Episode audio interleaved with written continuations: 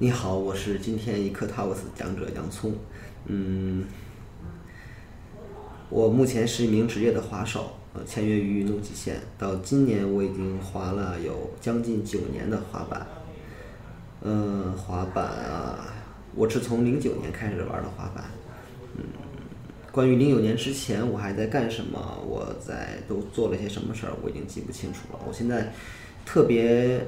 清楚的是，是那一年的夏天，我特别激动的跟在网上和一个小伙伴，我们俩起早去滑板店买了一块滑板，然后当天就和滑板店的人一块去滑玩滑板了。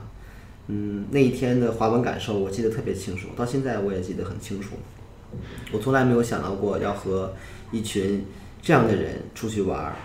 然后那一天之后，我也有了自己的一个梦想吧。对，就我有过很多梦想，从小的时候到玩滑板之前，想当老师，想当医生，想当各种行业，但是我从来没有想过我会有一个在滑板上的梦想。嗯，我看见他们跳得很高，我看见他们很潇洒、很帅，我觉得我也可以做成那样。我还想把这样的感觉放到我的生活里，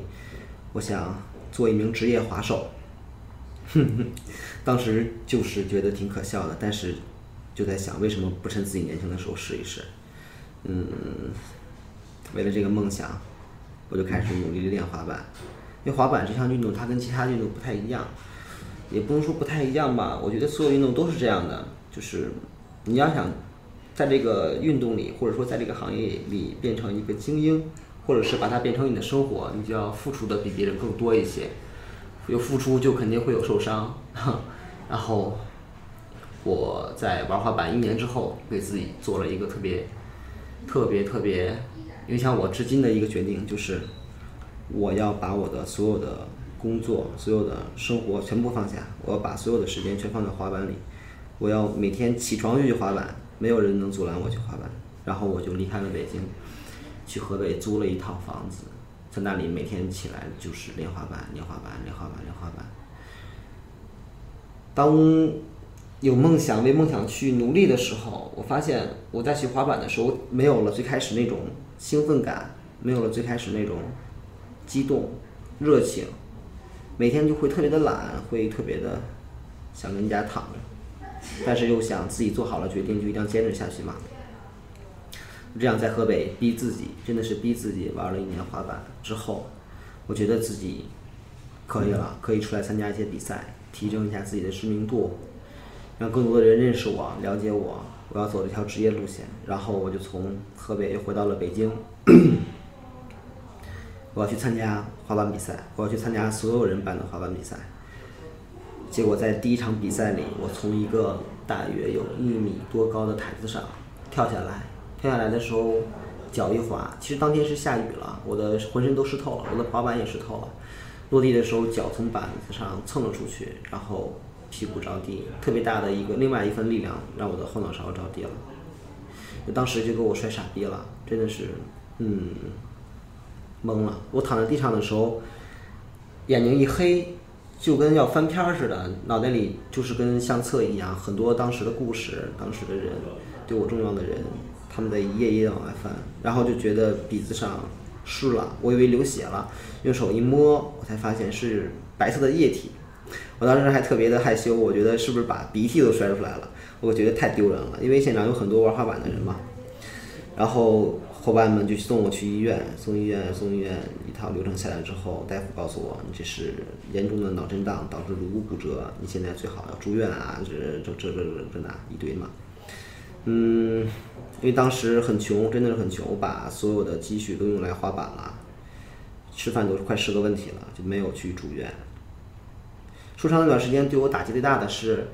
我发现我不能走一条直线，如果我不去刻意走一条直线的话，我是不能走一条直线，就是，嗯，我的平衡感没有了。我跟滑板一块生活了两年的平衡感，培养出来的两年的感情，一下之一瞬之间全都没有了。对我站到板子上，觉得自己的脚跟板儿好陌生，特别陌生。那段时间也陷入了我人生中的第一个低谷吧，人生中的第一个低谷。反正那段时间特别的消沉。我第一次自己给自己做了一个决定，为这个决定去努力，然后一回头发现自己把自己也摔了，自己把自己给毁了。那段时间特别的难过，睡觉的时候都会哭醒，都会真的是哭醒，醒了之后发现枕头会湿，嗯。然后从那的时候，我做了一个决定，也不是说决定嘛，是被迫做了一个决定。我觉得，既然不能滑板了，那我们就好好生活吧，回到生活里。年纪也在长大，然后发现钱也会很重要，生活也需要，也需要钱，很多地方也需要钱。从一个只知道滑板的人，回到了现实当中，嗯，也挺受打击的。但是，滑板它是一种精神，对，它是一种精神。我不滑板的时候，我也特别喜欢穿一些滑板的衣服，我也喜欢去把自己打扮的像一个滑板人。嗯，有一天我去滑板店买衣服，然后我发现角落里有一块特别大号的滑板，它轮子也特别大，板子也特别大，我就特别好奇，我说老板这是什么板啊？嗯，在那会儿的时候，大家对这个板子称呼叫公路板，顾名思义就是在公路上滑嘛，因为轮子很大，滑的感觉也很好。然后我这个人是。晕车，我晕车晕的会特别严重。对我晕车晕的严重性就是，我要坐公交车的话，我不用数站，我只要吐的那一站就是第七站，一过了七站之后，我整个人就不行了。所以我就特别喜欢拿滑板代步，就是滑。然后我就觉得这个大滑板，如果我买过来去滑的话，肯定要比那个小滑板滑起来感受会更好一些。嗯，我就跟老板买了一块大的滑板，然后过了一段时间，我发现。有很多人都在滑这个东西。有一天，老板说：“说那个，我带你去一个叫森林公园的地方吧，那里有一些跟你滑着一样的公路板的人，他们在玩这个东西。说这个东西还有很多种玩法，而且很好玩。”嗯，我就跟老板去，跑到了那个森林森林公园。那一天，我认识到了长板，就是这个公路板，长板这个运动的一些玩法。呃，因为在森林森林公园它是一个假山，也不是假山吧，就是一个山嘛，就会有很大的坡，有很多人从山上冲下来，然后到底下的时候，他们做一个漂移，手扶在地上，另外一只手在板上固定着，然后做了一些漂移的动作，我就觉得哇，太帅了！而且在上一次的受伤导致我不能有太多的跳跃，也不能。特别的让自己投入到一些那个音乐现场里啊，这样这样这样那样那样，我马上就会有一些身体上的副作用，会恶心，会很难受很难受。呃，我发现滑板长板这个越来越适合我，我就开始跟他们学习长板这个玩法。在长板这个项运动里，对长板就是我们之前说到的公路板，嗯，它不像滑板在中国普及的那么早，那么快。所有人刚开始认识长板的时候，都是以为它叫公路板。因为它给大家的第一印象就是可以在公路上滑，轮子很大嘛，轮子也很软。在长板这项运动里，它有很多种玩法，有，呃，学名叫速降，速降就是我们从山顶到山底，一个最快的速度滑下来、降下来，对，它会有压风，会做一些漂移的动作，过一些弯道，特别像汽车漂移的感觉，嗯，然后还有一种玩法叫 dancing，就是。人在板子上跳舞，嗯，顾名思义就是人在板子跳舞。它其实还是要在一个转弯的基础上去做一些跳舞的动作。然后它还可以去玩一些滑板能玩的东西，一些平地花式啊，一些很多很多很多种玩法。嗯，最开始我接触到长板的时候是学习的是 slide 漂移，就是为速降做准备的一些长板技巧。那会儿其实北京也没有多少人在玩长板，加起来也就二三十人，嗯，然后跟他们一块儿去学这个长板，呃，学长板这个过程中，我也通过长板认识了很多很多的朋友，嗯，很多很多朋友，一直到现在的朋友。有一天我就在想，因为玩了一段长板的时候，玩了一段长板之后，我在想，嗯，我到底是喜欢滑板还是喜欢长板？嗯，因为对一个滑板人来说的话，它是两种东西，一个是更精神化的一种东西，更磨练自己的一个东西；一个是更享受自己的一个东西。然后我仔细认真的想了一下这个问题，我发现我都很喜欢他们，他们就是我心目中的滑板。一个是让我锻炼了我，让我有一个摔倒再爬起来的精神；一个告诉了我 如何享受生活，如何去和朋友相处，如何去在生活中提升自己。如何用滑板表达自己？嗯，长板，对，长板池是一个真的是一个非常好玩的一个运动，嗯，我推荐大家来滑一滑。我们接着再说一说长板吧，因为我现在是一个长板滑手，我玩了到今年也滑了七年多，快八年的滑板了，其中有两年多的时间是在玩滑板，其他的时间都是在玩长板。嗯，从零四年的时候开始，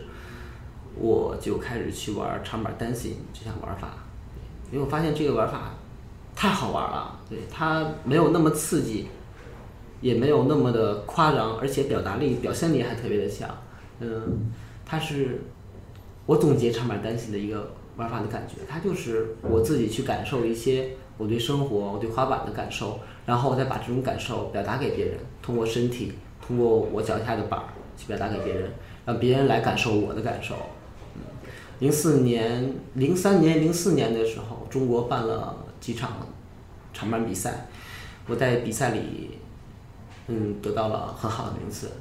我蝉联两届第一名。后来我就觉得，这么好玩的玩法，为什么有那么少的人在玩？我就开始去做一些教学。去希望能借助自己，让更多的人来感受这项运动。零五年，对我又做了一个帮助到我现在的一个决定，就是我通过长板认识了很多跟自己兴趣相同的朋友，我们一块儿组建了一个 team，叫 S team。我们希望能依靠我们自己的能力，我们对运动的理解，让更多人来感受这项运动。我们去拍了一些教学，我们去组织了一些活动，我们干了很多 特别有意思的事儿，也干了很多特别蠢的事儿。嗯，一直到今年，我们开始把它做的更像一个品牌。我操，我怎么觉得自己在安利自己的东西？其实说到这儿，我可以跟跟大家再说一下我们的一个想法。滑了七年，我们所有人都滑了很多年滑板、长板。大家聚在一起，发现我们对滑板理解特别简单，特别特别简单。就是滑板并没有让我们回到社会的这个熔炉里，反而让我们保持了自己，保持自己最独特的那一份儿，让我们跟别人不一样。我们对别人说，要我们通过滑板找到了自己，发现了自己，然后也通过滑板知道这份自己是多么的可贵，我们要保持住这份自己。然后也希望把感受到自己这种感觉再表达给别人，告诉别人，滑板带给了我不一样的东西，它让我有了一些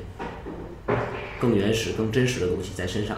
今年我干了一件我特别骄傲的事儿，就是我带着八个女孩儿从北京出发到达成都，我们把成都市区内所有能玩的地儿全玩了一遍，然后我们还去到了七重山，还去了那个叫什么河来着？嗯，三个字儿，一个特别大的一个河坝那里去玩，拿着长板，我们做了一次长板的旅行，也是我第一次带一群女孩拿着长板出去旅行，特别棒，特别不错。在走的那个过程里，每个人都会觉得很辛苦、很累，大家会有很多情绪，会很不开心。但是回来了之后，大家发现就像梦一样。就醒了，怎么又回到了北京里？长板带给了我们很多东西吧。我们更希望长板和旅行和自己能挂钩，让大家活得更有一些自己的感觉在里面。对了，我们那个视频会在八月二十号进行一个首映。嗯，完，我今天就是来打广告的，超紧张，特别紧张。其实我我特别想把这件事准备得很好，跟大家多聊一些，多说一些。嗯，我在长板上收获的东西。嗯，